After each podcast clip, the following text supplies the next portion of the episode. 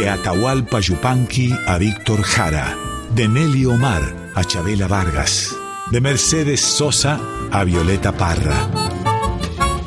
Voces de la Patria Grande, un programa de Marcelo Simón.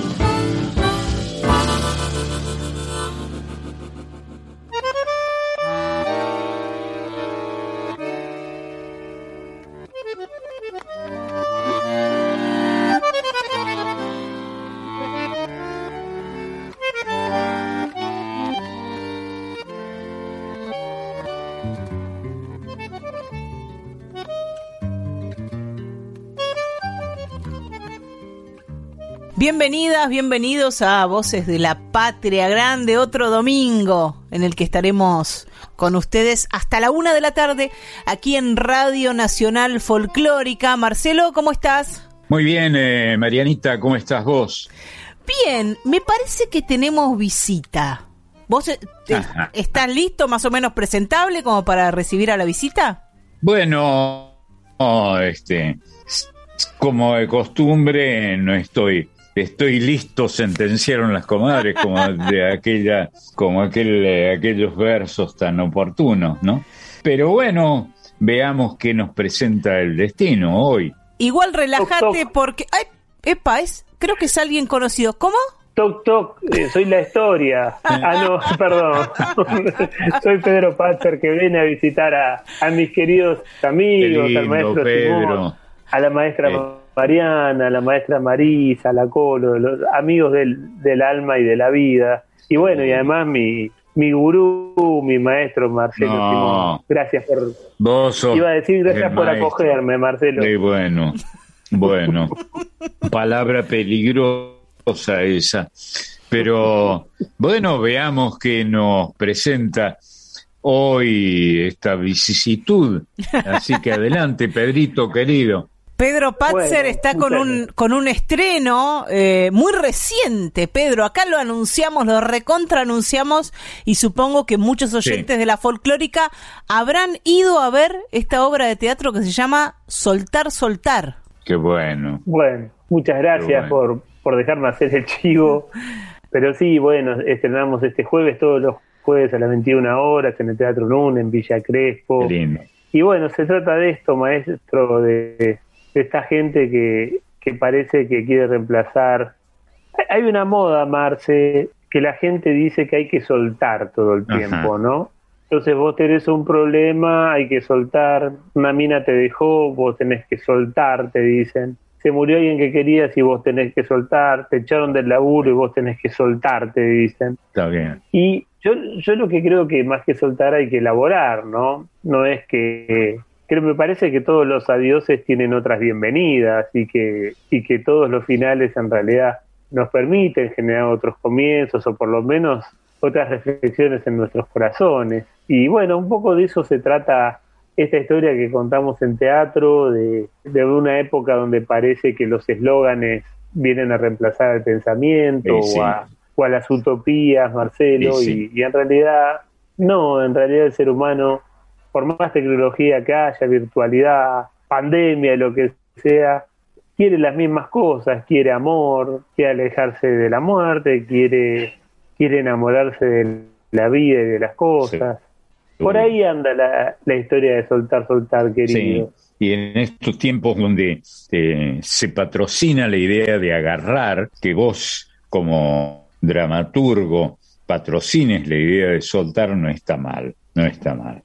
Gracias, porque es verdad que el Papa habla de la cultura del descarte, Papa Francisco, sí. y es verdad que esto de soltar, eh, de, de, de, soltar o, o, la cultura de la cancelación, ahora Marcelo hay algo que se llama, Marcelo y Mariana hay algo que se llama la cultura de la cancelación, eh, que consiste en que sería, si un conocido comete una torpeza más grave o menos grave, se lo cancela, es decir, o se lo deja de seguir en las redes ah, o, o claro. se lo bloquea o se habla en contra. Eh, a veces, bueno, con casos extremos, por ejemplo, como el de Artés, donde cometió algo terrible, pero también sucede con gente que tal vez tiene opiniones distintas y se lo cancela por sus ideas. Entonces, ahí me parece que, que tenemos que pensar que no es lo mismo soltar, como quien quiere sacarse un peso de encima, a, descartar. Entonces me parece que, que ahí eh, la, historia esta del Papa, de, la cultura, del descarte, nos tiene que hacer pensar, ¿no? Que tenemos que elaborar, que tenemos que dar, que tenemos que tratar de reconciliarnos con la vida y con el prójimo. Seguro. Y me parece que no está mal aludir al Papa. Yo no soy muy religioso, pero este Papa me gusta bastante, ¿no? Este, me parece que nos viene bien para este tiempo que nos ha tocado vivir, me parece. Y mira, hoy que el programa se lo van a dedicar a Ariel Ramírez, eh, vos pensás que este Papa también es hijo de la misa criolla de alguna manera. sí, porque, porque la misa criolla nos, nos enseñó a rezar en argentino también. Sí, claro. Bueno, esa fue la gran idea ¿no? del Concilio Vaticano II, particularmente, que yo fui muy joven cuando, cuando ocurrió realmente nos reconcilió este, con la religión. Yo tengo origen católico y, este, y no estaba muy, muy seguro de, de qué me amarraba, si es que algo me amarraba a la religión. Y la misa criolla me ayudó a tener certezas al respecto, ¿no? Como, como un eh, frágil este, visitante este, de, a, las misas de once, que las recuerdo en mi infancia. Pensar que toda esa cultura, eh, la misa criolla, de alguna manera los rezabailes, los misachicos, tantos villancicos ¿no? en el noroeste eh, y, tantas cosas que pasan también con, los jesuitas que vinieron y, y de alguna manera incorporaron la, religiosidad de acá y después fueron echados por eso, ¿no? Y, entonces, bueno, eso me parece que, que, que, somos hijos y, y que el Papa Francisco, cuando de alguna manera se, refiere a la cultura del descarte, también tiene en cuenta él que es de, de la periferia, de lo que injustamente se llama tercer mundo o, o, esos países eh, marginales, como el centro siempre quiere hacer ver a, nuestros países, eh, que, que él plantee esto de la cultura de descarte y que podamos todos tomar esta idea y, aunque sea en clave comedia, de comedia como lo hacemos en el Soltar Soltar, poder pensar mucho en esto, ¿no? Que, que todo parece que es fácil descartar a, a, las parejas ante la primera pelea, que es fácil descartar a los amigos, que es fácil descartar a los lugares. Y me parece que tenemos que ahí que aprender a, reconciliarlos con, los vínculos, Marcelo. Sí, es verdad. Y bueno, este, los vínculos que han sido tan fuertes en la religiosidad eh, mayoritaria de la Argentina, que ha sido la cultura católica, sin duda, ¿no? La misa criolla vino a reforzar esa, esa unidad o ese vínculo poderoso que hemos tenido con, con, este, con Dios, digámoslo de una vez, ¿no? Aún los de fe un tanto carcomida, como ha sido mi caso y el caso de muchos. Este, yo soy de una familia muy católica, mi padre fue seminarista, de modo que tengo vínculos muy, muy poderosos, como, como buena parte de los, de los argentinos, eh, con, la, con la iglesia. Y la verdad es que celebro eh, haber podido ver la aparición de la, de la misa criolla, particularmente siendo muy, muy joven y teniendo estos vínculos, ¿no? Poderosos. Qué fuerte, Marce. Y mm. qué fuerte que, nuestra manera de, de, ser argentino sea la misa criolla y también un padre como Julián Cini que le cantaba a Loquito Gil siendo cura, ¿no? Entonces, eh, o, o, de alguna manera la Andresina es un obispo de civil también, porque... Es verdad, es verdad. porque cuenta nuestras otras religiones que a través del humor se puede hablar de, eso y somos hijos también de la difunta Correa. Sí, sí, sí. ¿no? Que, que, a todos los que somos sedientos de tantas cosas, ellas nos, nos da el milagro de, del darnos de mamar. Entonces, somos hijos de todo esto que vos nos enseñaste a este equipo, a Mariana, a Marisa, a la Colo, a mí, que todo, em, que todo es folclore, sí, Marcel, que todo es folclore. Fíjate cómo podemos hablar del soltar, soltar y pasar por todas esas cosas, porque todo es folclore como vos nos enseñaste. Ah, sí, es linda esa, esa expresión, ¿no? Que parece emparentada con una idea de Félix Luna, que era todo es historia, ¿no? Bueno, nosotros hemos tomado que todo es folclore. Estaba pensando, Pedro, en esa capacidad tuya de mm, reconocer, detectar la tilinguería donde aparece, porque eh, ah, esto de soltar parece algo bueno. Eh, dejemos atrás los problemas, olvídate de esto, olvídate de este conflicto. Es algo bueno, pero llevado al límite eh, en el que al límite al que lo llevan las estas consignas New Age resulta ser meter la basura abajo de la mesa casi. Es genial lo que decís, Marian, porque es así. Es lindísimo lo que he dicho. Es muy linda esa idea y la idea de la tilinguería que todos hemos estado sorteando, sorteando, ¿no? Esquivándola. Este, y no sé si no nos ha atrapado algunos de nosotros, ¿no?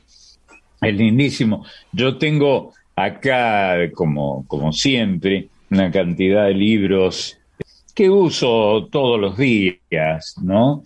Por ejemplo, el Diccionario de Regionalismos de Salta, un libro admirable, un diccionario, ya sabés que amamos los diccionarios, ¿no? En el que aparece la palabra yuto, que yo mm. me acuerdo en eh, Salta se usaba mucho, yo me he pasado buena parte de mi juventud en, en Salta, donde se usaba mucho yuto, que, cuya traducción sería más o menos aproximadamente sin traste, ¿no?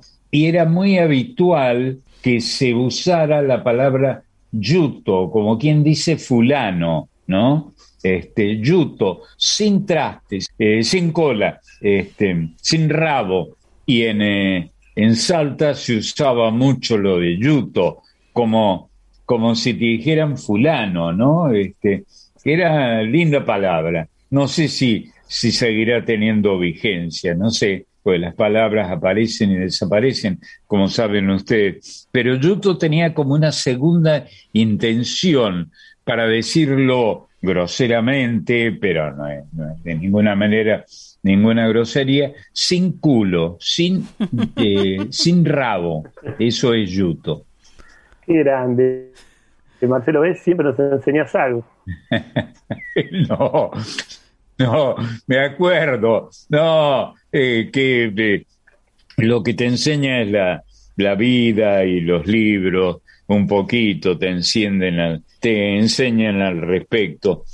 No sé si no está Yuto, eh, déjame que me fije. Yuta, no, la perdís, claro, Yutito, no, la perdís. Yuta se decía también por hacerse, ¿eh? la, policía. en el lunfardo, es verdad. Pero yuta era hacerse, en Córdoba decíamos, la chupina, faltar a clase. Eso era la rabona, eso era hacerse la yuta. Pero yuta es policía también, qué curioso.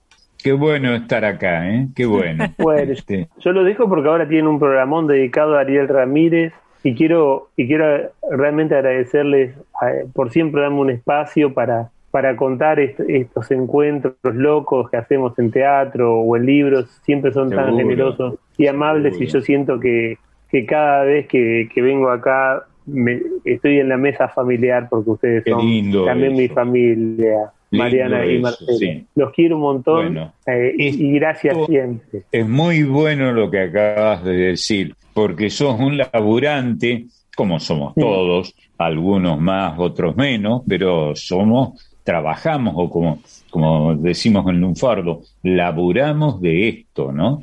Y está bien que, que lo veamos como un trabajo, porque con esto alimentamos a nuestra familia, con, con el producto de lo poco que conocemos. Muchísimas gracias y los invito entonces a, soltar, soltar, que, que creo que está hecho con, con un poco de lucidez, pero con mucho amor.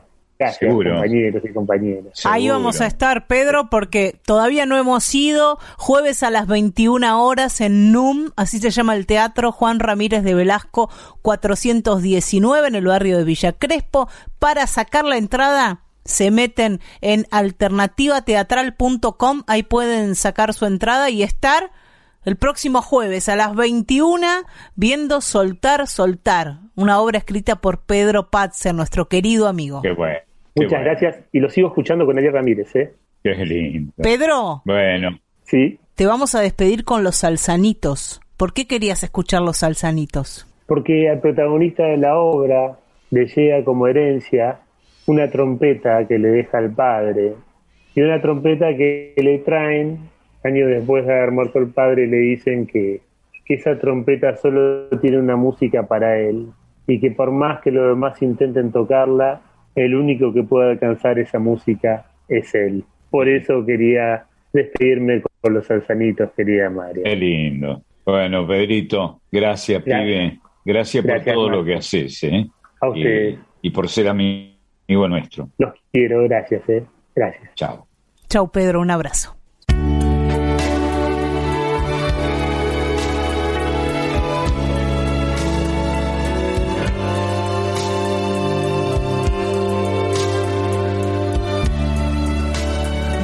Hijos serán trompetistas o no serán nada.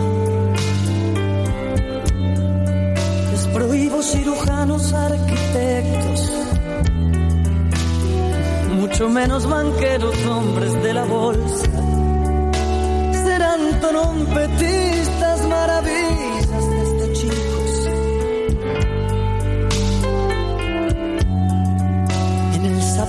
de reyes la corchea. En el otro zapato el de las fucsias. Después les compro la bolsa la vida. Les doy almanaques de caballos. Les compro aparatos con cosquillas.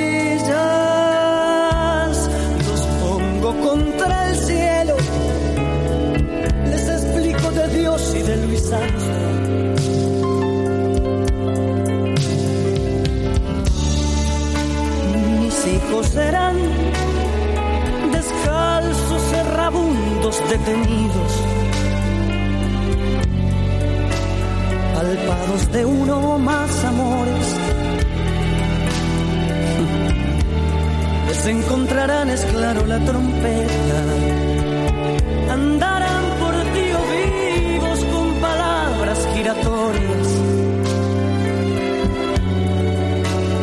amigos, enemigos, ex amigos.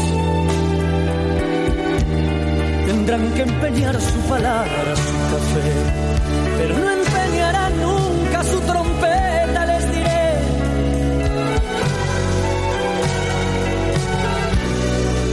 Pues una trompeta es una trompeta. Les regalaré una gamuza de gamuza. Les haré escribir Vix en los retretes.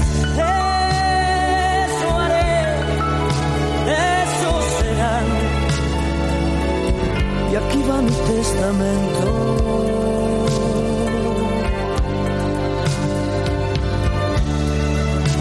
Les dejo un repertorio de tristezas, úsenlo solo de vez en cuando. Día de mi muerte vayan todos al entierro.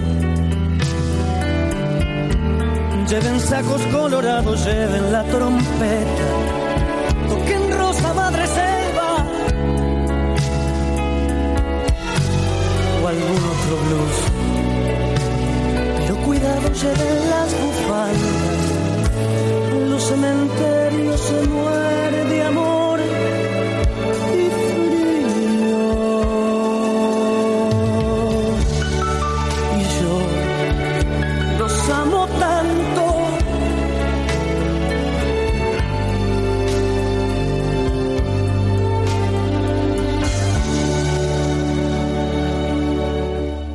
escuchábamos Los Salsanitos de Daniel Salzano y Mario Ollarvide por Juan Carlos Baglietto.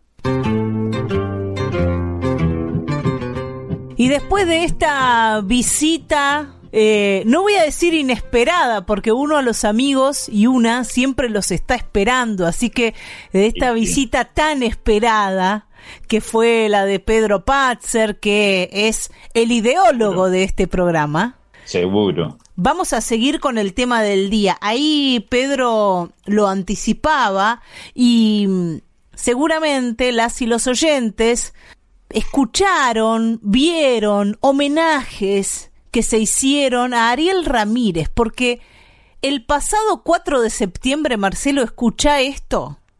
A ver. Se cumplieron 100 años del nacimiento de Ariel Ramírez. 100. Qué bar.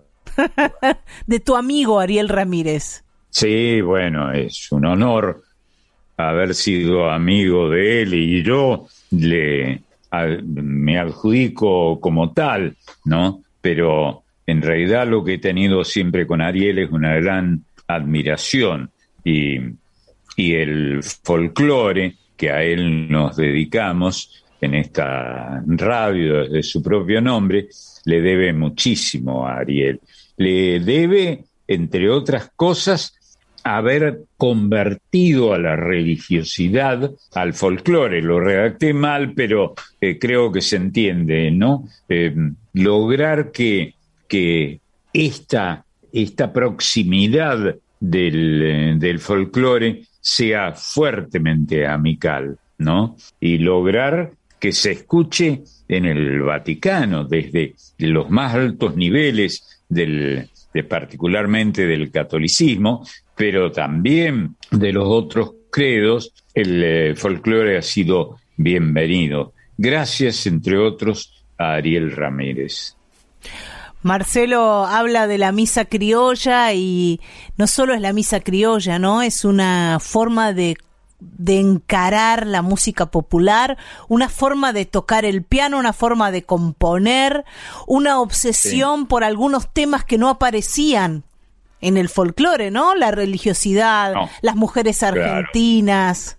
Sí. Él y Félix Luna, ese, este ese compañero de camino. Sí, sí, pero la orientación eh, fue de, de, Ariel Ramírez. ¿eh? La orientación fue de, de Ariel, un capo. O sea, los temas los temas los proponía Ariel, Marcelo. Y sí, en cierto modo, eh, digamos, a ver cómo, cómo lo, lo, lo, digo, tratando de acertar, desde luego.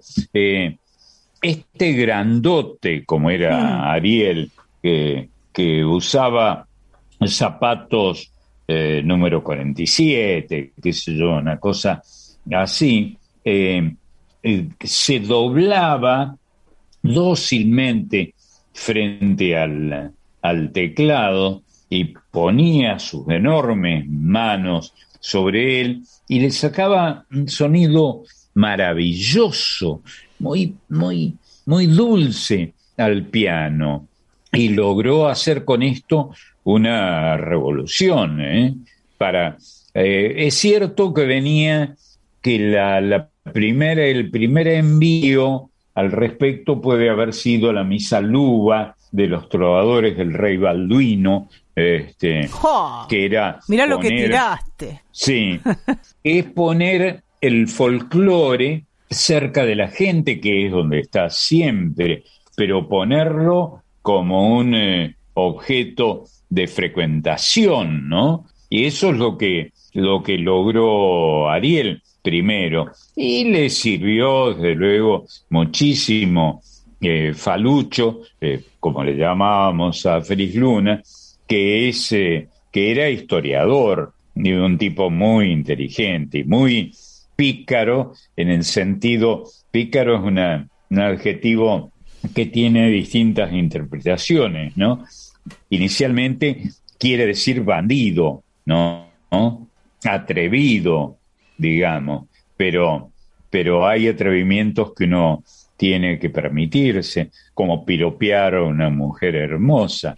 no está mal recordar que piropo quiere decir fuego, piro, ¿no?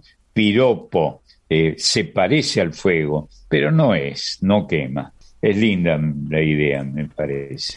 Y esto es lo que hicieron Falucho Luna con Ariel Ramírez con su fantástica misa criolla. Ya que hablas de la misa criolla, Marcelo, vamos a escuchar el Gloria de la misa criolla.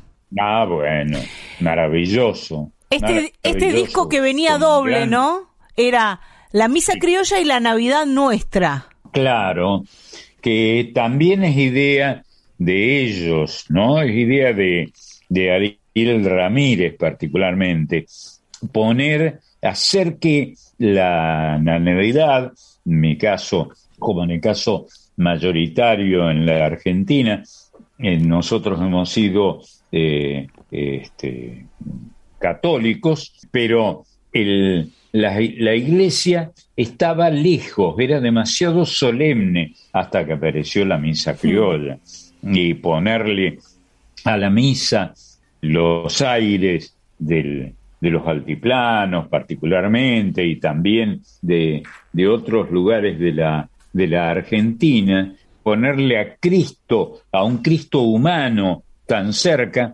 que esa es la idea con que se consiguió la misa criolla, fue una revolución, ¿no? Para el mundo entero, este, por más que, como dije hace un rato, ya había sido intentado en otros países del mundo, que ya mencioné a los trovadores del rey Balduino y toda esa parafernalia, dicho sea amicalmente, amorosamente, con, eh, con estas, estos primeros intentos de poner la, la iglesia a circular entre la gente, que esta era la idea de, de, los, de aquellos cristianos, ¿no? Vamos a escuchar el Gloria, como decíamos, de una de las versiones de la Misa Criolla, porque no hay solo una versión grabada, pero esta es la versión que está en nuestros corazones, la de los fronterizos. Sí, grandiosa, grandiosa. Fue una, fue poner la iglesia al alcance de la gente. Los fronterizos van a cantar Marcelo, Ariel Ramírez al piano, Domingo Cura en percusión, Jaime Torres en el charango, Alfredo Remus en contrabajo, Luisa Maya en guitarra, la cantoría de la Basílica del Socorro en el coro y el director de ese coro, Jesús Gabriel Segade. Este es el Gloria de la Misa Criolla.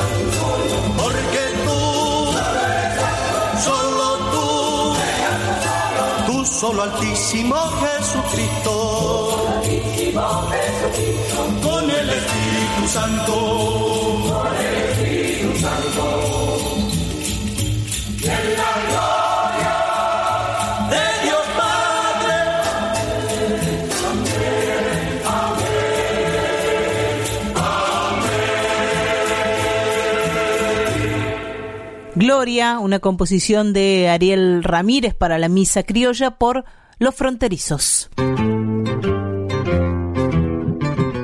Seguimos en este Voces de la Patria Grande especial dedicado a Ariel Ramírez, un siglo de Ariel Ramírez, así le puso a este programa Pedro Patzer porque hace 100 años, un 4 de septiembre de 1921, nacía en Santa Fe este músico fundamental de nuestra música de todos los géneros, ¿no? Con una gran raigambre en el folclore, pero que recorrió todos los géneros, Marcelo.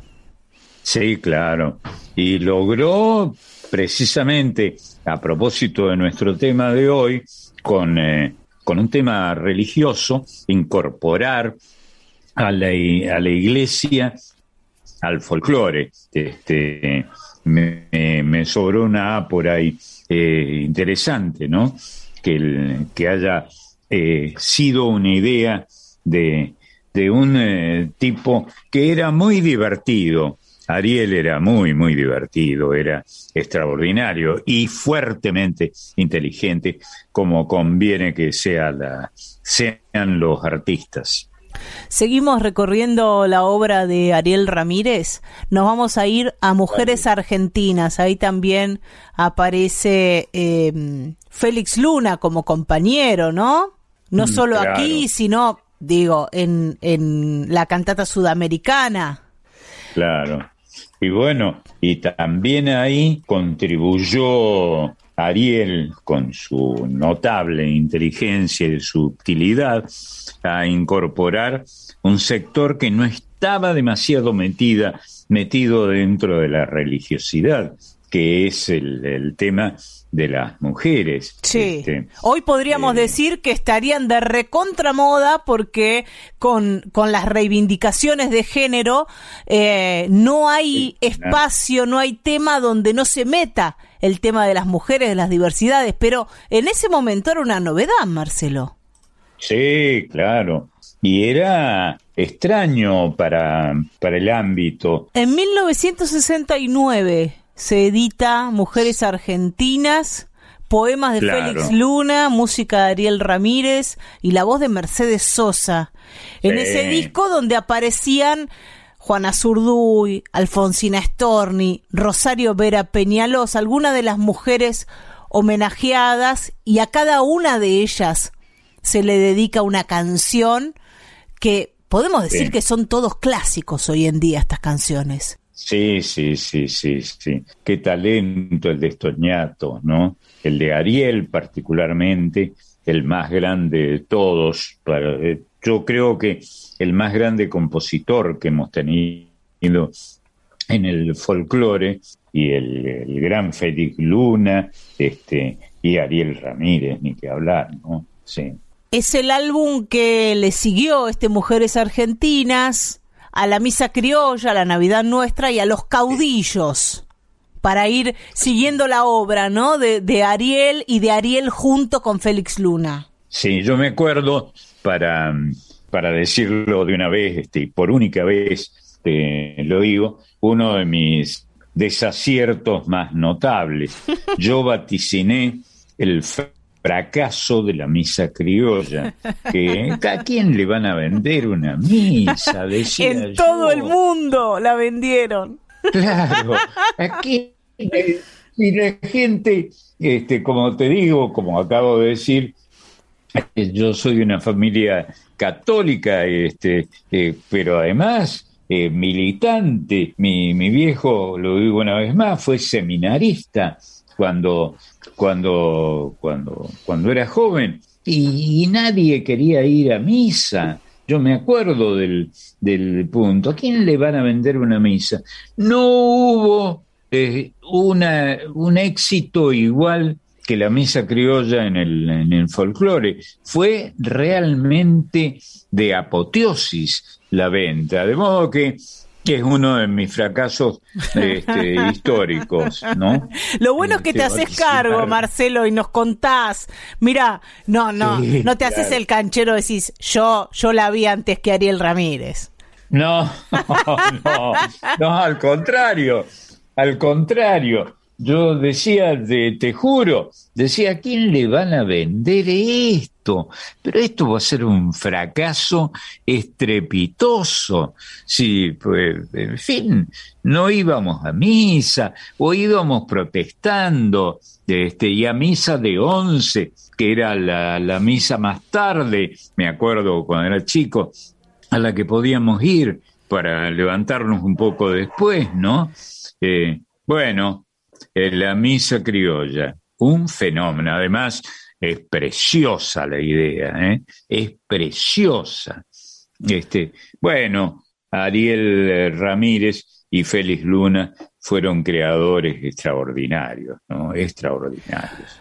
Después de la misa criolla, la Navidad nuestra, los caudillos, como decíamos recién nomás apareció este disco, Mujeres Argentinas, del que vamos a comenzar escuchando Alfonsina y el mar, una canción que no solo se conoce con letra y música, sino cuya melodía yo creo que ha pasado las fronteras, pero como nadie, sin pasaporte. Y además es curioso porque este costado de la de, de, esta obra, ¿no? Se trata del relato de un suicidio. Y en, en la época en que se escribió, el suicidio estaba en la religión eh, católica visto con poca simpatía, desde luego, naturalmente. Es un eh, momento muy doloroso. Sin embargo, se convirtió en un éxito mundial, internacional, extraordinario, alabado hasta por el propio Papa. ¿eh? Todos los papas que, la, que lo escucharon aplaudieron. Escuchamos a Mercedes Sosa de ese disco que aparecía a fines de la década del 60 cantar junto al piano de Ariel Ramírez Alfonsina y el mar. Precioso.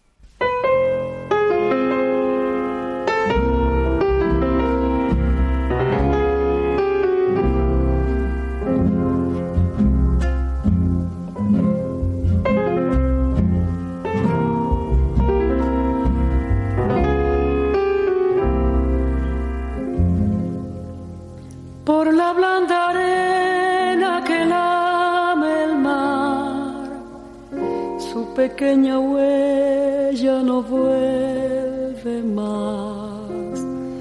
Un sendero solo de pena y silencio llegó hasta el agua profunda.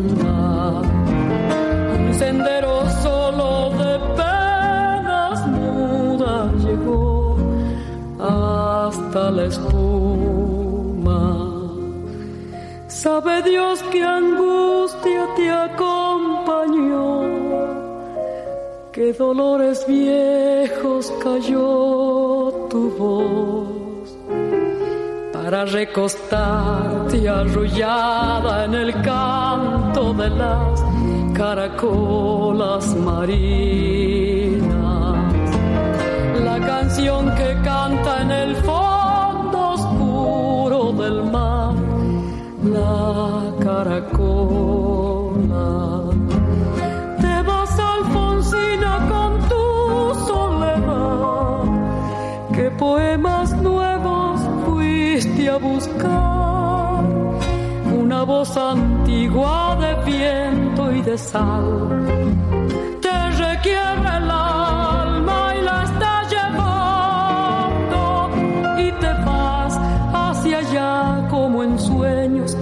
Dormida Alfonsina,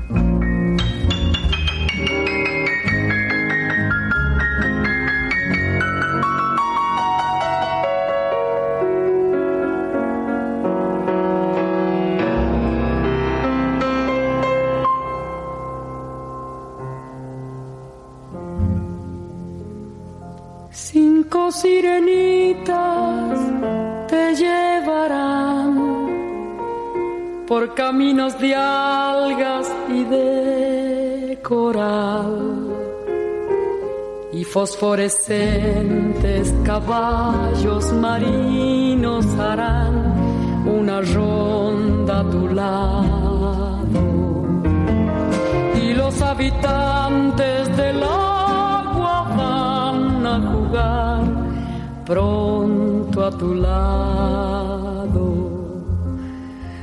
Bájame la lámpara un poco más, déjame que duerma nodriza en paz.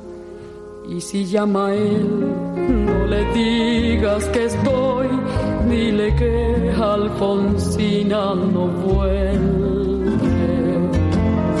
Y si llama a él, que estoy,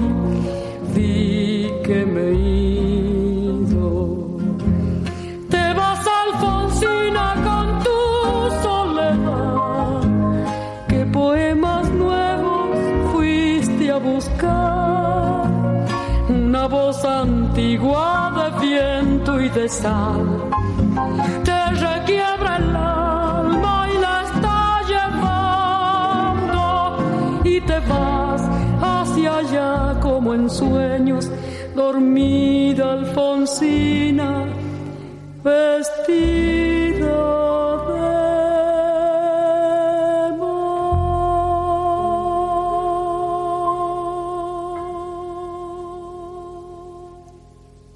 Alfonsina y el mar, de Ariel Ramírez y Félix Luna por Mercedes Sosa con Ariel Ramírez.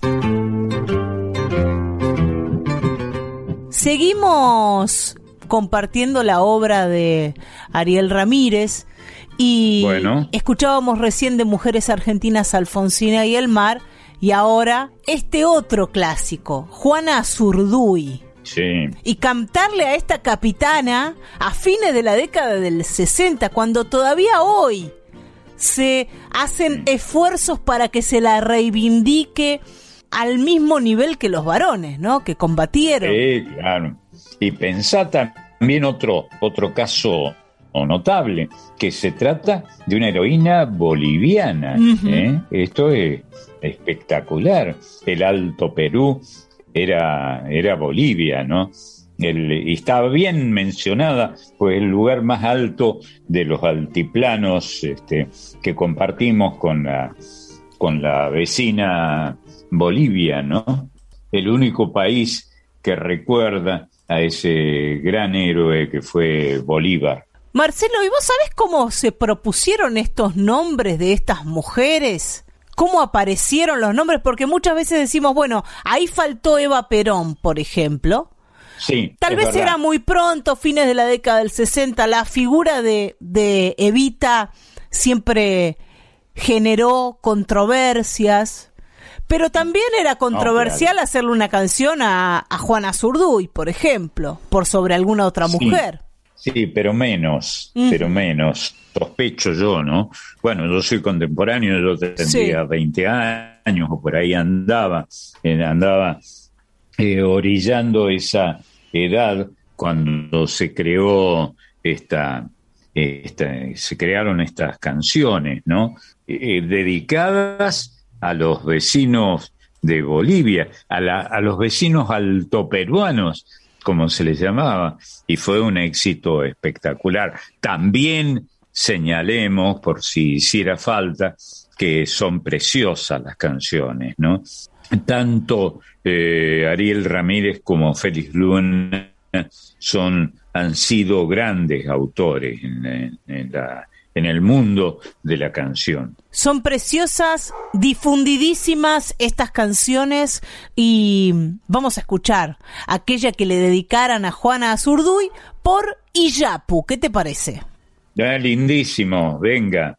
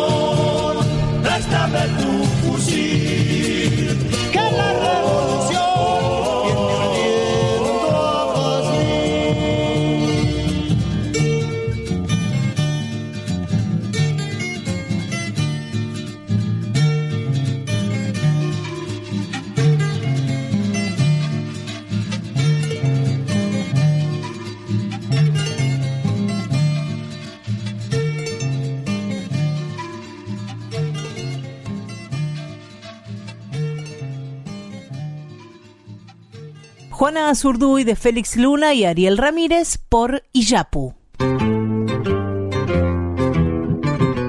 Voces de la Patria Grande con Marcelo Simón por Folclórica 987.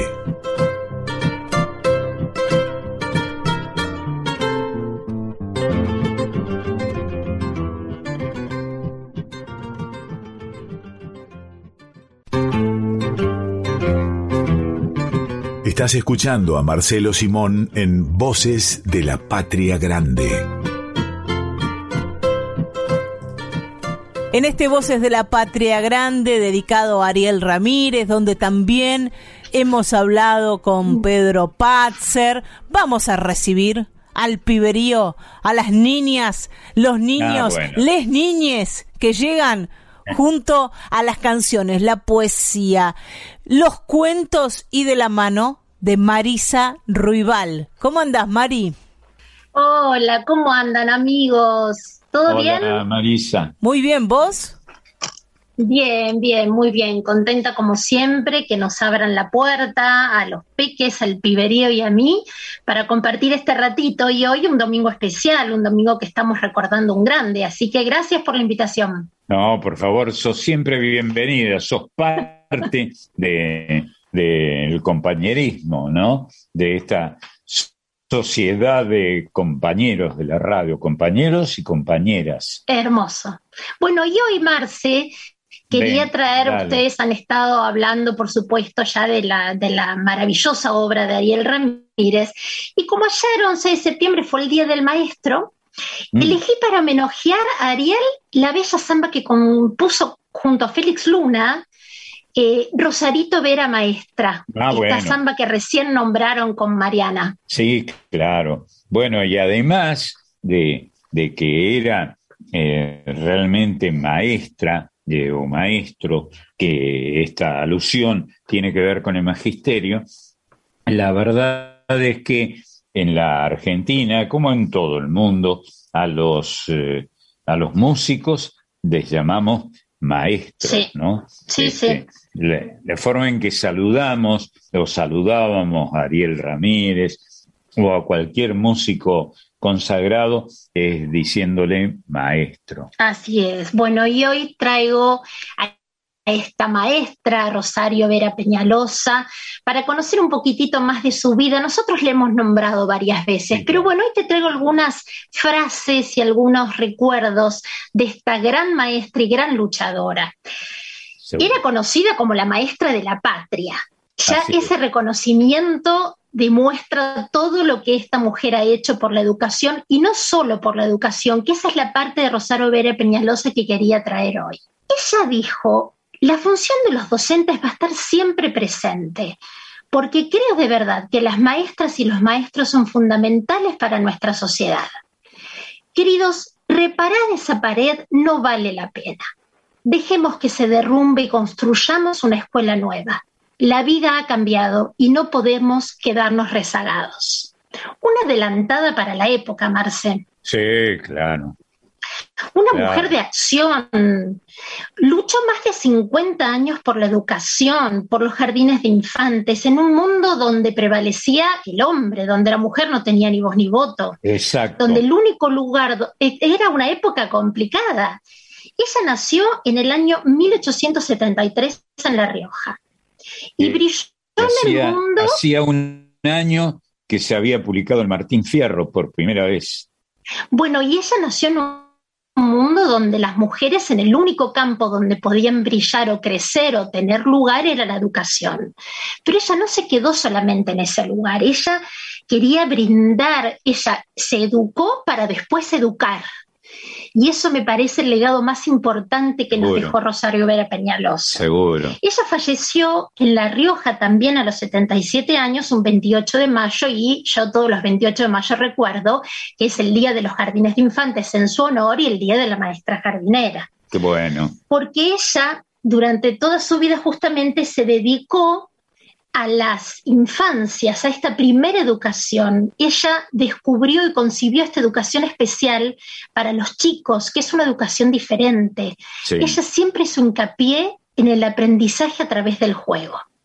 Pero es extraordinario que una maestra riojana, pensaba en aquel en aquellos años, 1870 y pico, este, una maestra riojana que, que me salió ahí este, lo de riojano como con la R suave que usábamos en el, en el norte, que lograra con esa R y con, eh, con esta mm, dulzura propia de una riojanita, abrirse paso y convertirse en una llama, ¿no? Exacto. Y eso fue una llama ardida. Qué linda descripción, así fue. En 1900, Marce mm. fundó el primer jardín de infantes, en el año 1900. Qué bárbaro. Y lo fundó, por supuesto, en su provincia dorada, en La Rioja, y fue el primero de un montón, de una larga serie de jardines que después siguió por Córdoba, por Buenos Aires, Paraná, y siempre buscando cómo perfeccionarse ella y perfeccionar a los demás en esta educación preescolar. Ella hizo base en esto. El juego es la vida del niño, eso decía. En él ejercita su actividad innata y muestra sus gustos y sus tendencias, su sentir. Por eso observar a un niño jugar nos dice un montón. No es eh, jugar, ah, bueno, pero está jugando, pero ¿qué va al jardín a jugar? No, él aprende jugando, los niños, las infancias, ellos aprenden a través del juego. Pero con estas palabras de Rosario nos abre mundo, nos despeja la cabeza a, los que no, a los que tal vez no están tan inmersos en la educación. Esto me parece que es la clave, poder escuchar. Ella decía esto en el año 1900. Eh, una maestra riojana que se convierta en un símbolo de la docencia en la Argentina en aquellos años, en el siglo pasado, es extraordinario. Exacto. exacto. Los mm. principales postulados de ella eran la actividad creadora, lograr el conocimiento a través del juego, como decíamos recién, y de la exploración, es decir, del tocar, que las cosas le resulten familiares, el ensayo-error, pruebo, toco, investigo, al investigar incorporo y así se incorporan los conocimientos, no desde la teoría, desde, desde la cosa lejana, desde el palpar, desde el tocar. Y también hablaba de que la expresión oral a través de la narración creativa de los niños y de la, de la literatura infantil, perdón, es fundamental fundamental porque ellos, bueno, lo que siempre hablamos, ¿no? De lo que es un cuento, de lo que es una narración, eh, los mundos que se crean, las fantasías. Entonces, bueno, ella hizo hincapié en todo esto. Y decía que las manos eran herramientas creadoras, esto que te explicaba recién ah, de tocar, de investigar, de comprometerse. Fue una de las precursoras del material de desecho de utilizar lo que, de reutilizar lo que ya no nos sirve, porque ella buscaba que los docentes se preocuparan por encontrar todo lo que tenían cerca, las cosas de la naturaleza, piedras, pajitas, ramitas, todo servía con eso incentivaba la creatividad, cosa que pasa hoy por hoy también. En el jardín de infantes es fundamental utilizar el material de desecho. Los chicos llevan rollos de papel higiénico, papelitos de caramelos, no sé, todas las cosas que tengan al alcance de la mano, ellos lo llevan al jardín y lo transforman. Seguro. Las tapitas de las gaseosas. Ella no solamente ejerció como maestra jardinera, también fue docente de grado, profesora, directora, supervisora, inspectora, institutos educativos, como decíamos recién, se capacitó ella, pero capacitó a los demás. Eh, bueno, Es inmensa la obra de, de Rosario Vera Peñalosa. Creó el primer museo para la escuela primaria. Toda su vida se dedicó a la educación. No dejó ningún área por explorar. Pero esta es la otra parte que quería traerte de ella. A ver. En el año 1931 dijo, fue necesario cruzar llanuras, deslizarse por la corriente de caudalosos ríos, penetrar en los vericuetos de los valles, trepar las cimas de montañas majestuosas para sentir más profundamente, si es posible, la felicidad de ser argentino. Lindo. Porque ella, aparte de ser una mujer comprometida con la educación, era una mujer comprometida con la sociedad, con la patria, una luchadora con todas las letras. Y como parte de su legado está su credo patriótico. Dos de los puntos de este credo patriótico, Marce, Sí. en dos de esos puntos expresa, creo en el amor a la patria que inspiró a nuestros próceres para darnos independencia y libertad. Creo en el magisterio argentino y en su obra, y con esta fe pongo en sus manos este trabajo. A ellos toca formar las generaciones capaces de mantener encendida siempre la lámpara votiva que dejaron a nuestro cuidado los que nos dieron patria, para que jamás se apague en el alma argentina y para que sea el faro que nos guíe en todos los momentos dentro de nuestra vida nacional. Esta era Rosario Vera Peñalosa, esta maestra riojana, como vos bien la describiste, con esa llama extraordinaria. Y dentro de ese credo patriótico había un decálogo patriótico que estaba escrito en modo de máximas sanmartinianas. Te leo algunas, Marce. Ah, bueno. Honrar a la madre patria en todos los actos de la vida. No realizar acto alguno que mengue la, propiedad, la propia dignidad. Quien se dignifica a sí mismo, dignifica a la patria. No desear jamás tener otra nacionalidad. No ambicionar los derechos de las demás naciones, ni mucho menos pretender su dominio y dar a la Argentina capacidad para no ser superada ni vencida. Una luchadora, Marcela, Sí, en el claro. 1900 decía esto precursora, una mujer expresando esto, no solo luchando para la educación, eh, sino defendiendo la patria, la sociedad. Sí, sí, sí, sí. Y Bueno. realmente, escuchándote citarla, dan ganas de llamarla matria Sí. a la patria, ¿no? Sí, sí, así es, Marce. Bueno, pero no me puedo despedir con la canción sin antes hacer una recomendación literaria como, como hago siempre. Yo siempre vengo con un libro bajo del brazo. Dale. En este caso te traigo una obra de teatro, es un libro escrito por Adela Bash que se llama Rosario Vera Peñalosa, un Ah. homenaje a la escuela y su coraje. Sí. Lo que la define a ella, justamente, el coraje. Está escrito por Adela Bash, como te decía recién, ilustrado por Mauro Vargas, es una hermosa y cálida obra de teatro, es un homenaje de Adela hacia Rosario Vera Peñalosa, en el que habla, por supuesto, de nada, de la educación que por la que bregó siempre Rosario, una educación más abierta, inclusiva, en la que ella defendió los derechos de los niños, las niñas, las mujeres. Bueno, y hoy por hoy tienen más vigencia que nunca, ¿no? Este, algo de lo que también estaban hablando hace un ratito con Mariana. Seguro. Bueno, y ahora sí, me despido con la bella samba Rosarito Vera Maestra, compuesta por Félix Luna y Ariel Ramírez. Pero elegí dos versiones, Marce, y estas dos versiones las uní. A ver. Primero van a escuchar a Enoch Girado, que es un muchachito que ahora tiene 13 años, pero que desde muy peque canta tango y folclore. Mira vos. Él es de Tandil y lo primero que cantó fue Si un día fui tu cantor de Horacio Guarani. Ah, mira. A los seis años, seis años tenía cuando él empezó en este mundo del canto, siempre acompañado por su mamá.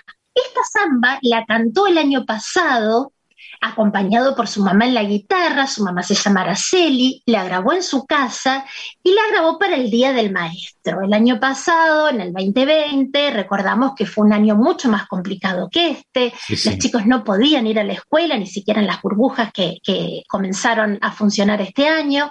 Así que fue un día del maestro y un festejo especial. Así que primero lo van a escuchar a él.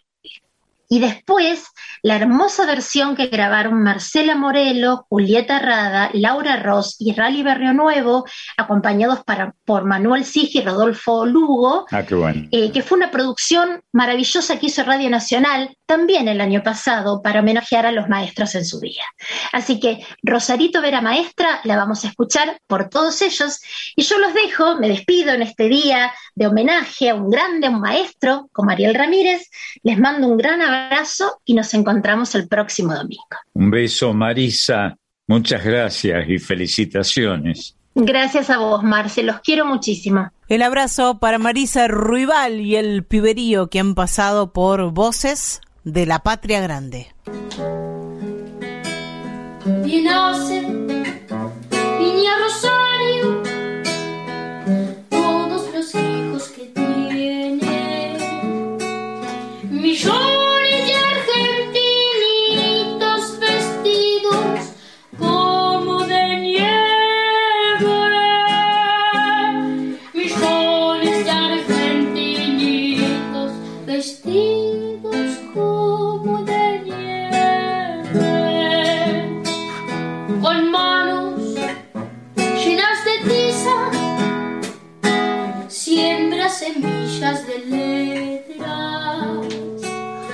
y cree.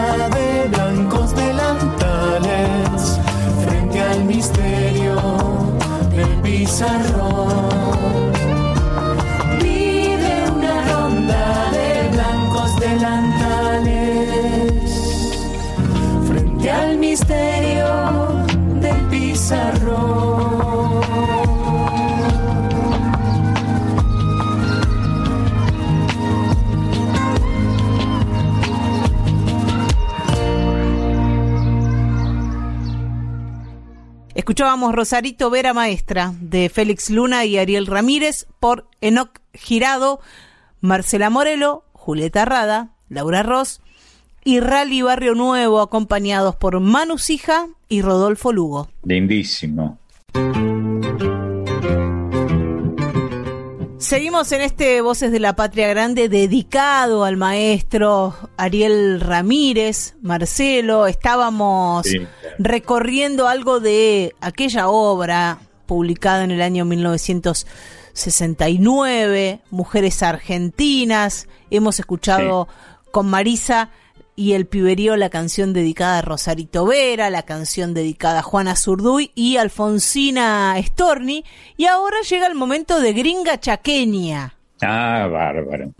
Otra de, de las canciones que aparecen homenajeando a estas mujeres argentinas fundamentales de, de nuestra historia Sí. Y que compusieron, decíamos, juntos Félix Luna, Ariel Ramírez, de fines de la década del 60. Marcelo, era la época donde vos ya estabas en la revista Folklore y compartías eh, redacción con la revista mm, eh, Todo es Historia. Eh, todo es historia. Eh, con, eh, compartíamos, yo era director de la, eh, muy joven, de la revista Folklore, y Félix Luna, con el que compartíamos este, el espacio, era el director de la revista Toda, Todo es Historia, que, que la rompió, para decir un, un- argentinismo muy usual en aquella época, ¿no? Eh, Todo es Historia fue una revolución que trivializó, desde el, mm, lo digo como un homenaje, la historia de los argentinos y logró que todo fuera objeto de historia, que esa es la idea de Falucho Luna. Y me parece que, mm, que todas estas estas obras, no solo la revista Todo es Historia, eh, sino también este Mujeres Argentinas, la Misa Criolla, la Cantata Sí, claro. Van en el mismo sentido, ¿no? De, Sí. de que podamos tutearnos con la historia, que podamos tutearnos con la religiosidad, con la espiritualidad. Claro, porque teníamos una religiosidad, volvamos a decir una vez más, la religión católica era, y me parece que sigue siendo, de nuestra, nuestro culto más socorrido, ¿no? Pero, pero era muy solemne y aparecieron estos ritmos, esta manera de cantar, los fronterizos, que eran muy populares, este, y, y Falucho Luna, y todo, todo esto que trivializó en el sentido más eh, unánime, más, más poderoso, esta religiosidad, insisto con la palabra, ¿no? Y, se, y eso fue el éxito de la misa criolla, ¿no? Impresionante, fue impresionante en el mundo entero, ¿eh? Vamos a escuchar, si te parece, este gringa chaqueña, forma parte Bueno, de la misa criolla. Sí, sí. Una canción en este caso que no está dedicada a una mujer en particular, sino al grupo inmigrante, una de las tantas inmigrantes que llegaron a, a la Argentina, una gringa chaqueña en este caso, este proceso inmigratorio que un poco parió a la Argentina. Aquellas inmigrantes que llegaron al Chaco cuando eran puros tacurúes, indiada y desolación, fueron a fundar una nueva Argentina, como muchas y muchos otros inmigrantes, en este caso a estas gringas, dedicada la canción, la guaraña, y, y quien la va a cantar es Damián Lemes. lindo. Ahora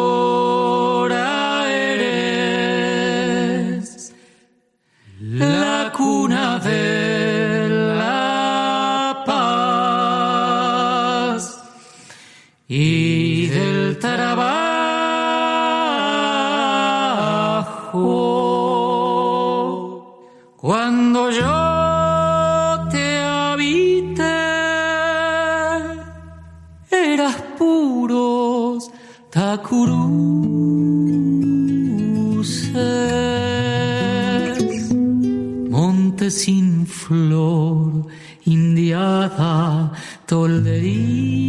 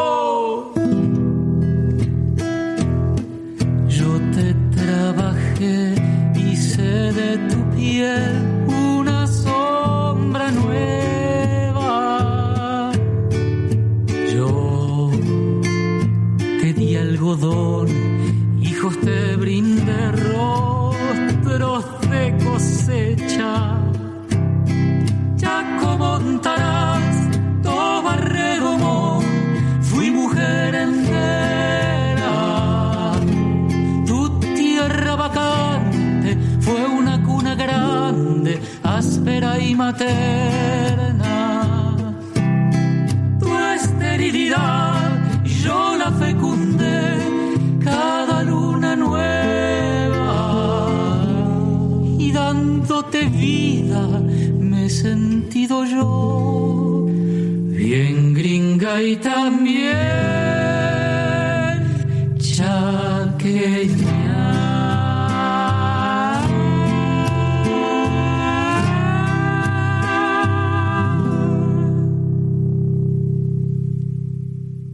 Gringa Chaqueña de Félix Luna y Ariel Ramírez por Damián Lemes.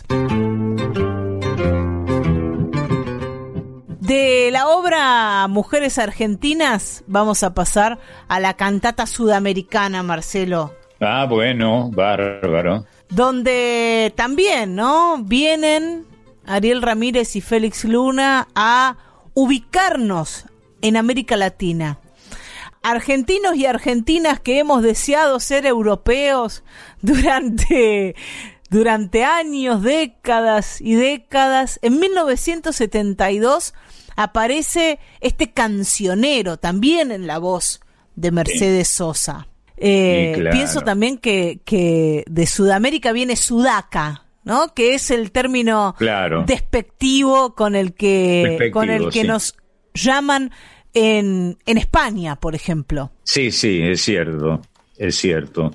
Y a veces nosotros mismos, en, en otras épocas, nos hemos burlado de ser Sí, sudamericanos. Sí, ¿no? por eso también me parece que en el año 72 es revolucionario que, o fue revolucionario que Ariel Ramírez y Félix Luna hayan compuesto esta cantata sudamericana donde nos Sí, reconocemos bueno. sudamericanos con la voz de la más grande cantora de nuestro país claro. que es Claro, elegida, Sosa. elegida ella por Ariel, ¿eh? Ujú. este, Ariel es el que señaló, tiene que ser Mercedes, o la negra, como le decíamos y le seguimos diciendo a Mercedes Sosa. Y esta obra comienza así, con Es Sudamérica mi voz. Qué lindo.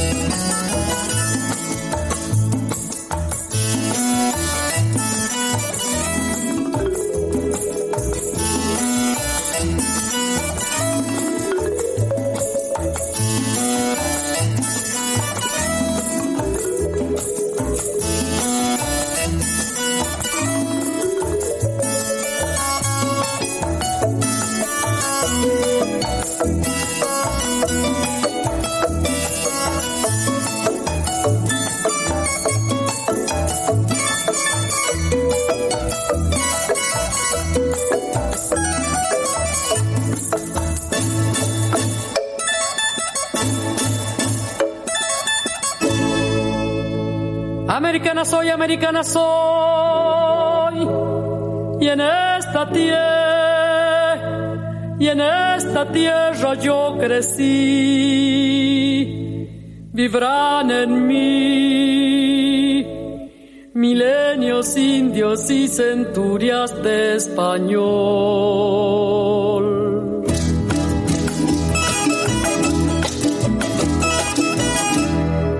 Corazón que late en su extensión,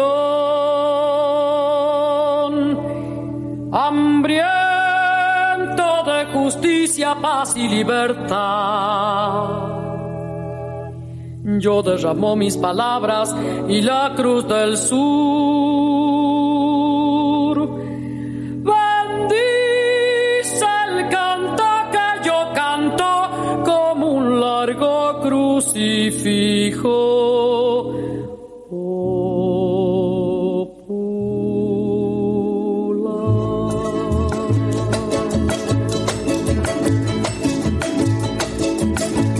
Canta usted ni canto yo, es Sudamérica mi voz, es mi país fundamental, de norte a sur, de mar a mar, es mi nación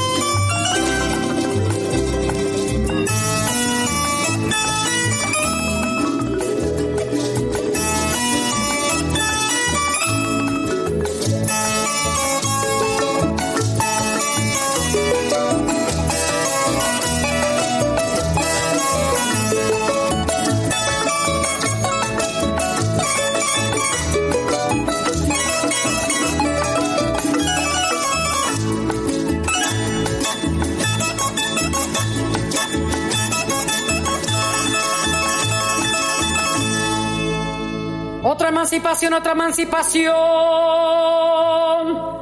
Les digo yo, les digo que hay que conquistar. Y entonces sí, y entonces sí mi continente acunará.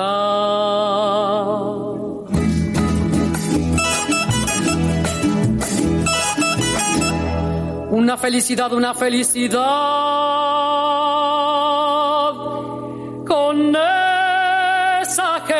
chica como usted y yo,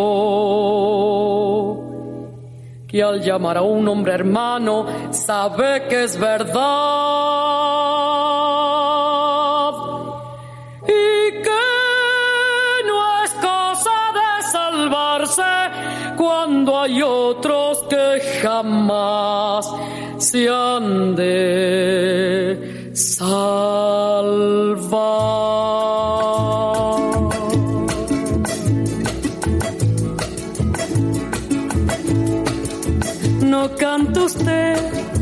Ni canto yo, es Sudamérica mi voz, es mi país fundamental, de norte a sur, de mar a mar, es mi nación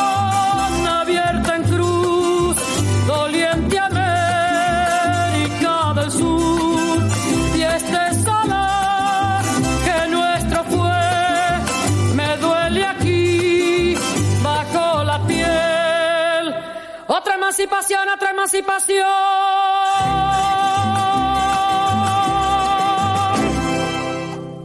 Es Sudamérica mi voz de Félix Luna y Ariel Ramírez por Mercedes Sosa. Decíamos hoy que, que Ariel Ramírez es un artista que ha coqueteado con todos los géneros, con todo el, el- el repertorio, con todo el cancionero argentino, además de hacer sus propias obras, por su Sí. piano pasaron Sí. los balsecitos criollos, por ejemplo, un disco recontra Eh. vendido. Eh, pero se cansó de vender Sí, discos. sí. Y además incorporó sonidos porque era el piano, pero también era la celesta, un instrumento que él hizo este, circular Totalmente. en los estudios de grabación de aquellos años, ¿no? De los años 70, 60 y 70. Esa especie de órgano que se escucha eh, es la celesta de la que habla Marcelo y, Sí. y también el estilo inconfundible, ¿no? El toque de Ariel Ramírez que a veces fue criticado, fue burlado porque había como una gran presencia de los graves y los agudos contrastando, ¿no? Unos con otros. Y, y no hubo, eh, no, no faltó, mejor dicho, quien se burlase de eso, que es Claro. un estilo, cosa a la que muchos de esos que se burlaron de Ariel Ramírez no pueden ni aspirar, ¿no? Tener un estilo No, que sea reconocido por todos, por todas. Por todos, en todo el mundo, ¿eh? En todo el mundo.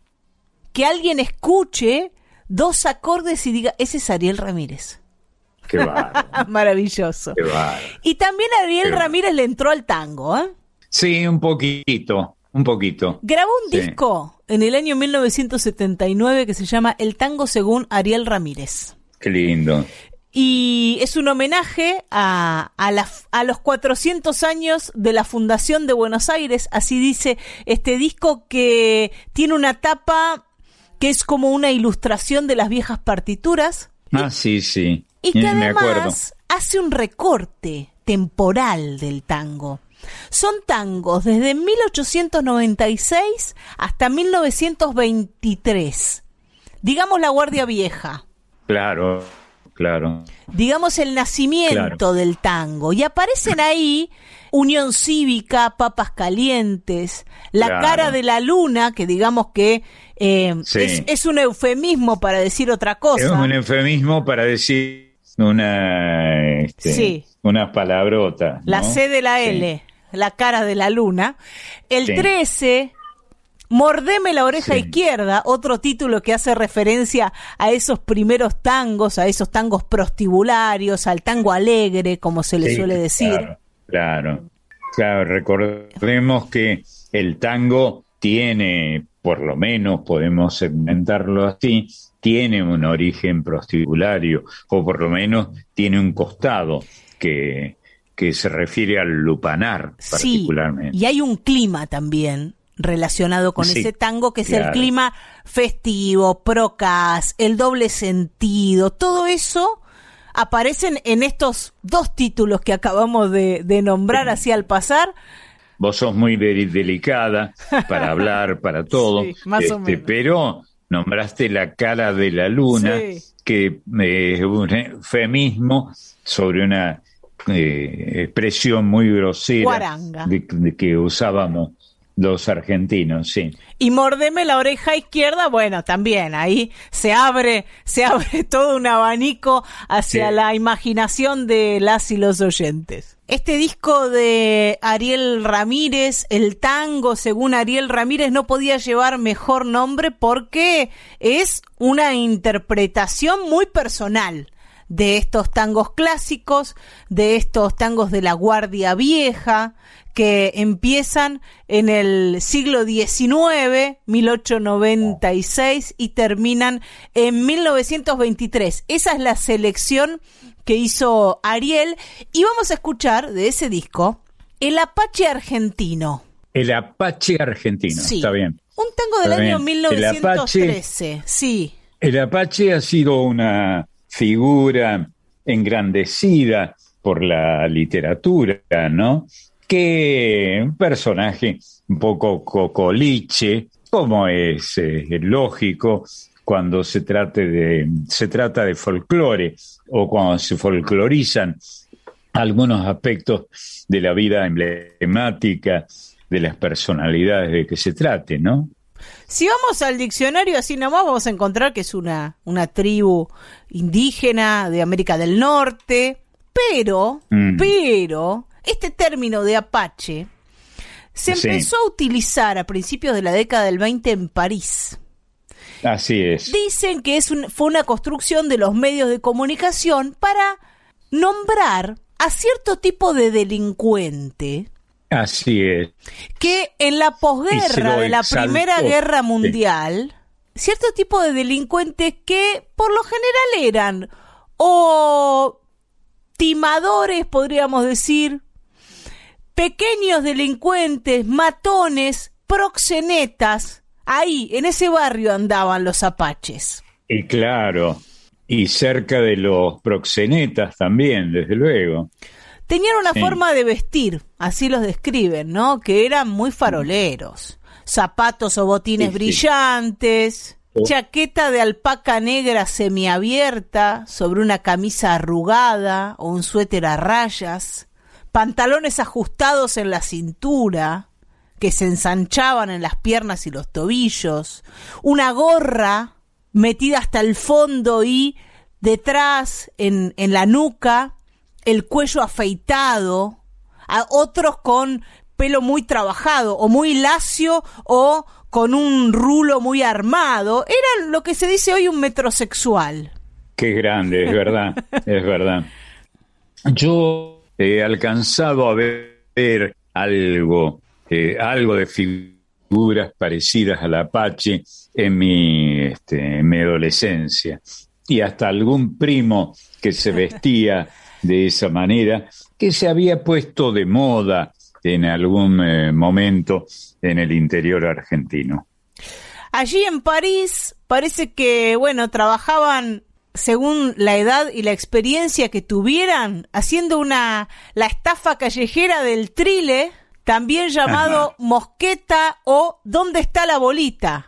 ¿Sabes, Ah, la- ¿Sabes a qué me refiero, Marcelo? Sí, la mosqueta era un subterfugio que tenían algunos eh, vivos o avivados que se burlaban de los incautos para de hacerlos desprender de su dinero. Una forma de sacarle dinero a la gente con eh, tres vasitos y una bolita, los iban Así es. eh, los iban moviendo de, de una forma muy magistral, podríamos decir, y Sí. así le sacaban plata a alguno que ponía dinero para decir dónde estaba la bolita y nunca adivinaba. y nunca, nunca acertaban. También- y a mí me lo han hecho Sí. a ese juego y eh, realmente no te das cuenta cómo se hace. También los apaches, bueno, como dijimos, solían ser proxenetas, trabajaban haciendo el cuento del tío, bueno, un personaje Sí. eh, Muy canchero. cerca, muy cerca de otro componente mm, muy vital de la prostitución, que, que son precisamente las trabajadoras del sexo, ¿no? Bueno, lo que dicen es que por lo general andaban acompañado de alguna mujer que trabajaba con ellos en estos engaños, en estos timos, Claro. y ni que hablar las que trabajaban para ellos como prostitutas. Claro. Vos que sos especialista eh, de- en el tango, sabés que la prostitución ha sido un elemento muy vital, muy gravitante en la historia de estos, de estos grupúsculos, ¿no? Que han vivido alrededor del sexo o del proxenetismo, ¿no? Por primera vez se utiliza este término de apache en Fray Mocho. En la revista Fray Mocho lo utiliza Ah, mira. Juan José Soiza Reilly en el año Oh, Un 1912. genio. Le gustaba mucho a Tita Merelo, eh, soy Sarreili. Yo le escuché a ella, a quien eh, traté, hablar con mucha admiración de Soy Sarreili. Eh, vivía de charlar, de hacer unos microprogramas Sí. en la radio de antes, ¿no? Bueno, a Que se principios parecen de- mucho a los de ahora. Sí, al principio del siglo XX, en 1912, escribía en Fray Mocho y ahí utilizó el término apache para referirse a cierto tipo de delincuente que venía de, de París o que tenía un look parisino. Hay mucho, eh, mucha aparatología, para usar una palabra este, compleja, alrededor de eso. ¿Vos sabés en qué ciudad nació mi, mi viejo? Sí, en París. En París. Este, y no, no tenía nada que ver con la imagen esta que se ha publicitado y, y- y arquetipado del parisino. El parisino es como el porteño, como el rosarino, es un tipo común. Hay un estereotipo, Marcelo, de del parisino Sí, como claro. alguien bien vestido, distinguido, que huele bien, que es fino, que sabe utilizar todos los cubiertos, Sí. entre otras cosas. Este, pero no es cierto. Y yo me acuerdo de mi viejo, como decimos en la, en la Argentina, que olía a, este, a trabajador, olía, eh, trabajaba además, era profesor, enseñaba idioma, pero olía a matadero, porque trabajaba en el matadero de Córdoba. Estos apaches más bien reproducían el aspiracional de París, para decirlo Claro. bien, Marcelo. Claro. Y, y se vestían como dicen que se vestían los, los cafiolos, los proxenetas allá a principios del siglo XX. Y este vo- vocablo, el, o el vocablo de apache, se empezó a difundir entre los policías también para Sí. caracterizar a algunos delincuentes que venían de Francia, que estaban vinculados al proxenetismo, que eran esta especie de petiteros que tenían formas de ganarse la vida más bien non santas. Bueno, vos sabés, por supuesto que sabés de dónde viene la palabra petitero, ya que la, la usaste, que estuvo de moda en los años 60, 50, 60. Viene del Petit Café, que estaba ahí en el barrio norte, un café cualunque, pero con fama este, distinguida. Y vos te sentabas en el Petit Café y ya eras petitero. Este, eso es todo. El apache Este, argentino, además de un transfugón, es un petitero, un tango del año 1913, música de Manuel Aróstegui y Ah, mira. Lo va a interpretar como nadie, con su estilo, Ariel Ramírez. Qué lindo.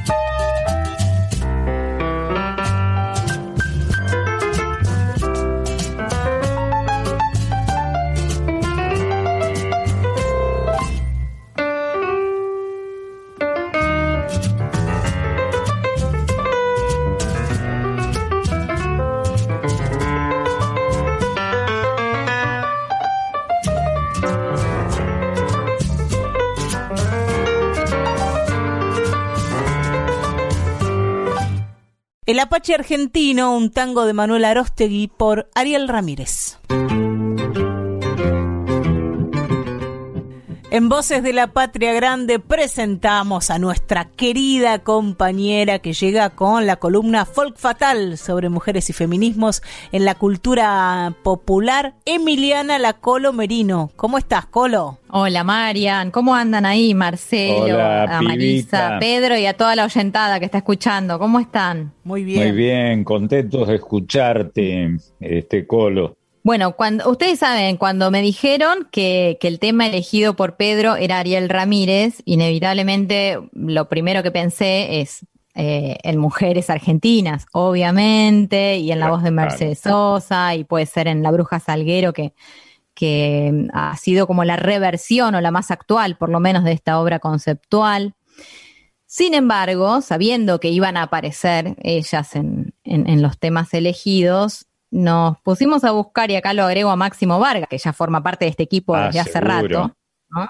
que es el que más Eh, sabe de música de todos nosotros. Eh, sabe muchísimo, hay que reconocerlo y además es muy, muy práctico a los, Sí. a los hechos. Conversando con él, digo, che, pero a ver, ¿qué se te ocurre? Porque pensemos en mujeres que no sean ni Mercedes, ni la Bruja Salguero, ni eh, las mujeres que aparecen ahí, ¿no? Como, como grandes historias. Juana Zurdo y. Alfonsina Storni, en fin. Y, y hurgando un poco, aparece ahí el nombre de Rosita Melo, que acá le pido ayuda a Ah, Mariana, la porque me, de me pongo ahí a rozar su terreno, exactamente, del vals desde el alma. Es interesante pensarla, primero por ser mujer eh, a principios del siglo XX. Claro. Eh, en función de ese contexto, pensarla como una artista, como una música. Está bien, muchos pueden decir, bueno, pero era pianista, no tocaba un instrumento extraño a lo que eran las mujeres de la alta sociedad, ¿no? Que, que por lo general estaban más eh, vinculadas al piano. Sí, pero el piano, debemos decir, iconos mujeres, fue un instrumento muy tocado, muy, muy, muy usado en todas partes de la, de la Argentina vieja y la Argentina que yo alcancé a, conocer, la Argentina de los cabarets, por ejemplo, ¿no? Donde había espectáculos, chicas, las coperas de chicas que, que le hacían tomar una copa al cliente para, para que facturara, ¿no? Naturalmente. Y eso tenía sus réditos. Y ahí estaban, eran encantadoras estas, estas chicas, las coperas, gracioso. Marcelo sacó el tema de, de las prostitutas, ¿no? Ahí está el riesgo, porque cualquier mujer que estuviera en ese ámbito podía ser confundida con una prostituta. Eh, la parábola de la pianista del cabaret, ¿no? Hace el mismo horario que las Sí, chicas, claro. pero no se prostituye, toca el piano en el cabaret. Pero los vecinos Sí. hablan de ella igual que de las chicas que trabajan prostituyéndose en el cabaret. que los ho- hombres hablemos mal de las mujeres con ligereza, que deberíamos usar para otras cosas, no para eso, no es novedad. Esto ocurre desde siempre y no solo en la Argentina, en todo el mundo. Bueno, por eso es interesante que haya espacios como estos también, donde podemos seguro. repensar algunas cuestiones, ¿no? Y mirar con, con otras, con otros focos. Sí, Te digo una cosa personal, eh, Colo. En nuestro trabajo de la radio hace mucho tiempo, estábamos muy cerca del cabaret. Nosotros, nuestros músicos, las radios tenían lo que se llamaba número vivo y, y todo el día. ¿eh? Este, y, y las chicas, eh, era común que tocaran en el, eh, este, en, ese, en esos ámbitos. Y eso era de lo más normal y de lo más trivial, para decirlo de alguna manera. Y era una fuente de trabajo muy importante y nadie se confundía con las chicas, por más que trabajaran en el cabaret, no, no se les faltaba el, el respeto ni cosas parecidas. Te estoy hablando de hace mucho tiempo, ¿no? De hace mucho, muchísimo tiempo. Y No, era pero, un eh, encanto. Sí, comprendo lo que decís, pero también, volviendo un poco a lo que planteaba Mariana, vos te la imaginás a Mariquita Sánchez, Sánchez de Thompson, ponele en un cabaret tocando. No, no, Había como claro una que cierta tradición de quienes podían ingresar Claro al cabaret y quienes Claro no. que no. Eh, Pero también independientemente del nivel musical que tuviesen, ¿no? Quienes interpretaban ese piano. Pero también está claro que Mariquita Sánchez de Thompson, para acudir a esa figura emblemática de la alta sociedad, no era una persona normal, no era una persona de pueblo, era una aristócrata, este, está claro, ¿no? Bueno, pensemos en la figura de Rosita Melo, ya que ella es la protagonista. Vamos a escuchar en un ratito nada más una interpretación de Ariel Ramírez con esas particularidades de las que ustedes ya venían hablando, la manera distinta de tocar y además agregarle en esta versión que vamos a escuchar la percusión de Domingo Cura, que también era único en, lo suyo, pero Porque Acá- ahí, ahí no sé de quién fue la idea, debe haber sido mutua la idea, es Domingo Cura y Ariel Ramírez, que es ponerle percusión al balsecito criollo. Esa idea revulsiva y tan agradable, tan grata con Domingo Cura, ahí siendo percusionista, fue, dependió mm, montones de discos, montones. Sí, y yo creo que le da también un, un toque popular alucinante. Sí, ¿no? Eh, claro. al vals. Pensando en esta idea de vals y pensando en Rosita Melo, veía que a los 14 años compuso este, que en, en principio por lo que estuve indagando, eh, tal vez me corrija Mariana, pero fue la primera obra que ella compone, ¿no? Una obra con todas las letras, digamos, el primer vals a los 14 años, ya desde los Qué cuatro parece que tocaba de oído. Eh, además, se preparó también en institutos, en fin, terminó con medalla de oro, parece que era una gran estudiante, pero Sí. También sí. estaba la- el ingenio, el arte de Ariel Ramírez, que era ponerle percusión a, la, a los balsecitos, ¿no? Y logró con esto unos efectos extraordinariamente ricos. Pensar que Rosita Melo, como te decía, escribió, compuso desde el alma a los 14 Qué años. bárbaro. Y la Qué figura bárbaro. del vals me lleva inevitablemente, cada vez que lo pienso, a, a la imagen de las quinceañeras bailando un vals. Qué bárbaro. ¿No? Sí, porque eh, se hacían, yo soy de la época, he sido joven, en la época en que se hacían los bailes, no sé si se llamaban de 15, no me acuerdo, pero eran la iniciación de las chicas en el mundo de- del, del, del vals, de la danza, de la danza social. Y el vals era eso. Un dato interesante para dejarnos pensando, es un ritual de iniciación el de celebrar los 15 años. Claro. Y es una costumbre que tiene que ver con rituales eh, americanos, aborígenes, indígenas, que luego, mixturándose como tantas otras costumbres con los europeos, con los españoles, a, a esa celebración se la viste con esos vestidos enormes, Claro. se le agrega una música como el vals, que, Claro. que no es autóctona, por supuesto, No, claro. terminan sucediendo cuestiones como estas que vos retratabas recién, Bueno, ¿no? el Quinceañeras vals- celebrando y bailando un vals. El vals Walser es este, una expresión eh, alemana que, se incorporó a nuestras costumbres, ¿no? Y, y esta celebración eran verdaderos espectáculos sociales y centro de reunión en todo el país, en todo el país, en el norte, en el sur, en el centro, en todas partes había la noche en que las pibas bailaban en vals. bueno, eh, yo no sé si al día de hoy se sigue celebrando del mismo modo en que se hacía hace unos cuantos años. No Este, creo. Habrá quienes sí, habrá quienes no. Me parece que se fue desacralizando bastante este, este Sí. tipo de ritual, ¿no? Pero sí creo que vale la pena eh, llevar a través del tiempo esa danza, esa manera de, de unirse y, y disfrutar la versión, como decíamos, de Ariel Ramírez con la percusión de Domingo Cura, de este clásico de clásicos que dio vuelta al mundo, además, Sí. de una mujer que nació en Montevideo, pero que desde muy pequeña vivió en la Argentina, vivía en el barrio de Flores, se casó con Piuma Vélez, que, que fue uno de Piuma los jóvenes Vélez, poetas claro. que escribía con Alfonsina Storni, ¿no? Para nombrar un nombre fuerte también de aquel Qué entonces. bárbaro. Fuimos tirando unos cuantos disparadores para quedarnos pensando mientras disfrutamos de la música. Yo les mando un abrazo enorme y como siempre les digo, es un placer estar con ustedes. Me, me siento muy, muy protegida. Así que se los Ay, qué bueno, qué bueno, bueno. Abrazos, besos. Que lo pases bárbaro, chiquita. El abrazo para la Colo, Emiliana Merino.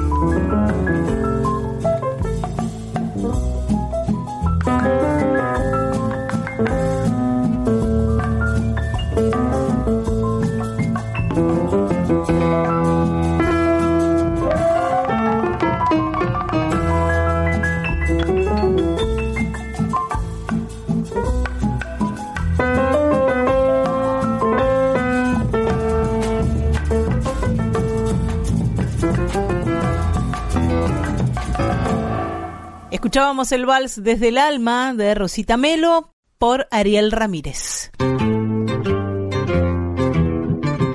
Y en la despedida, Marcelo, de este homenaje a Ariel. Ramírez a 100 años de su nacimiento, decíamos, ese nacimiento fue en Santa Fe. Y si te parece, nos Claro. vamos a ir con Santafesino de Veras, que Ariel hizo junto a Miguel Brasco. Eh, bueno, estaba, estaba pensando en eso. Brasco ha sido uno de los autores más importantes que ha tenido la Argentina. ¿eh? Un gran humorista, un ilustrador, además un tipo de un, de un gran humor y, por cierto, amigo de Ariel Ramírez, que era otro aristócrata, este, con quien era una delicia este, sentarse a hablar, sentarse a escucharlo. Vamos a dejarnos inspirar por estos dos creadores que disfrutaban de la vida como debe ser e hicieron este santafesino de veras que van a cantar los Chalcha con Ariel Ramírez al piano. ¿Qué te parece como despedida?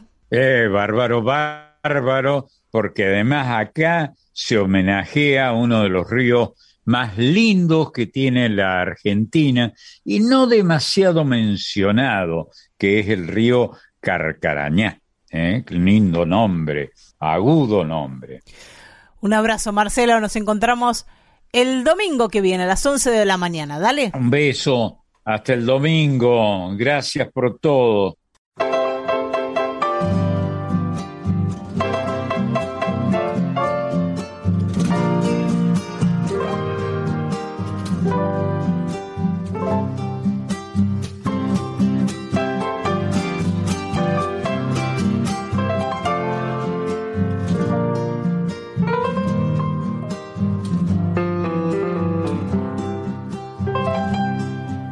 Paisano santafesino, nacido en los pajonales, donde beben los sausales, la luz del carcaraña.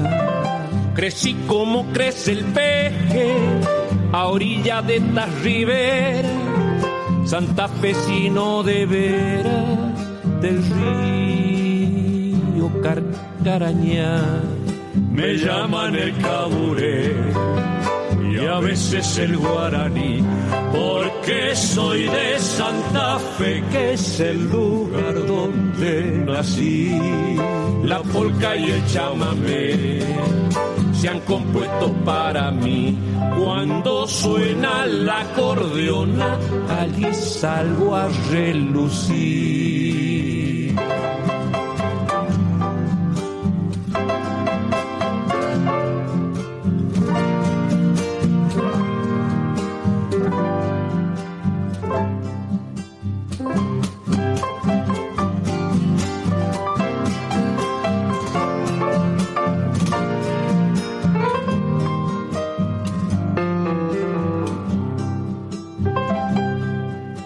Me mojan los aguaceros, me cortan las pajas bravas, me queman la sudestada del río Carcarañá. Mi vida son estos pagos que defienden los chajaces y oscurecen los biguaces y aroma el jacarandá allí siempre quedaré.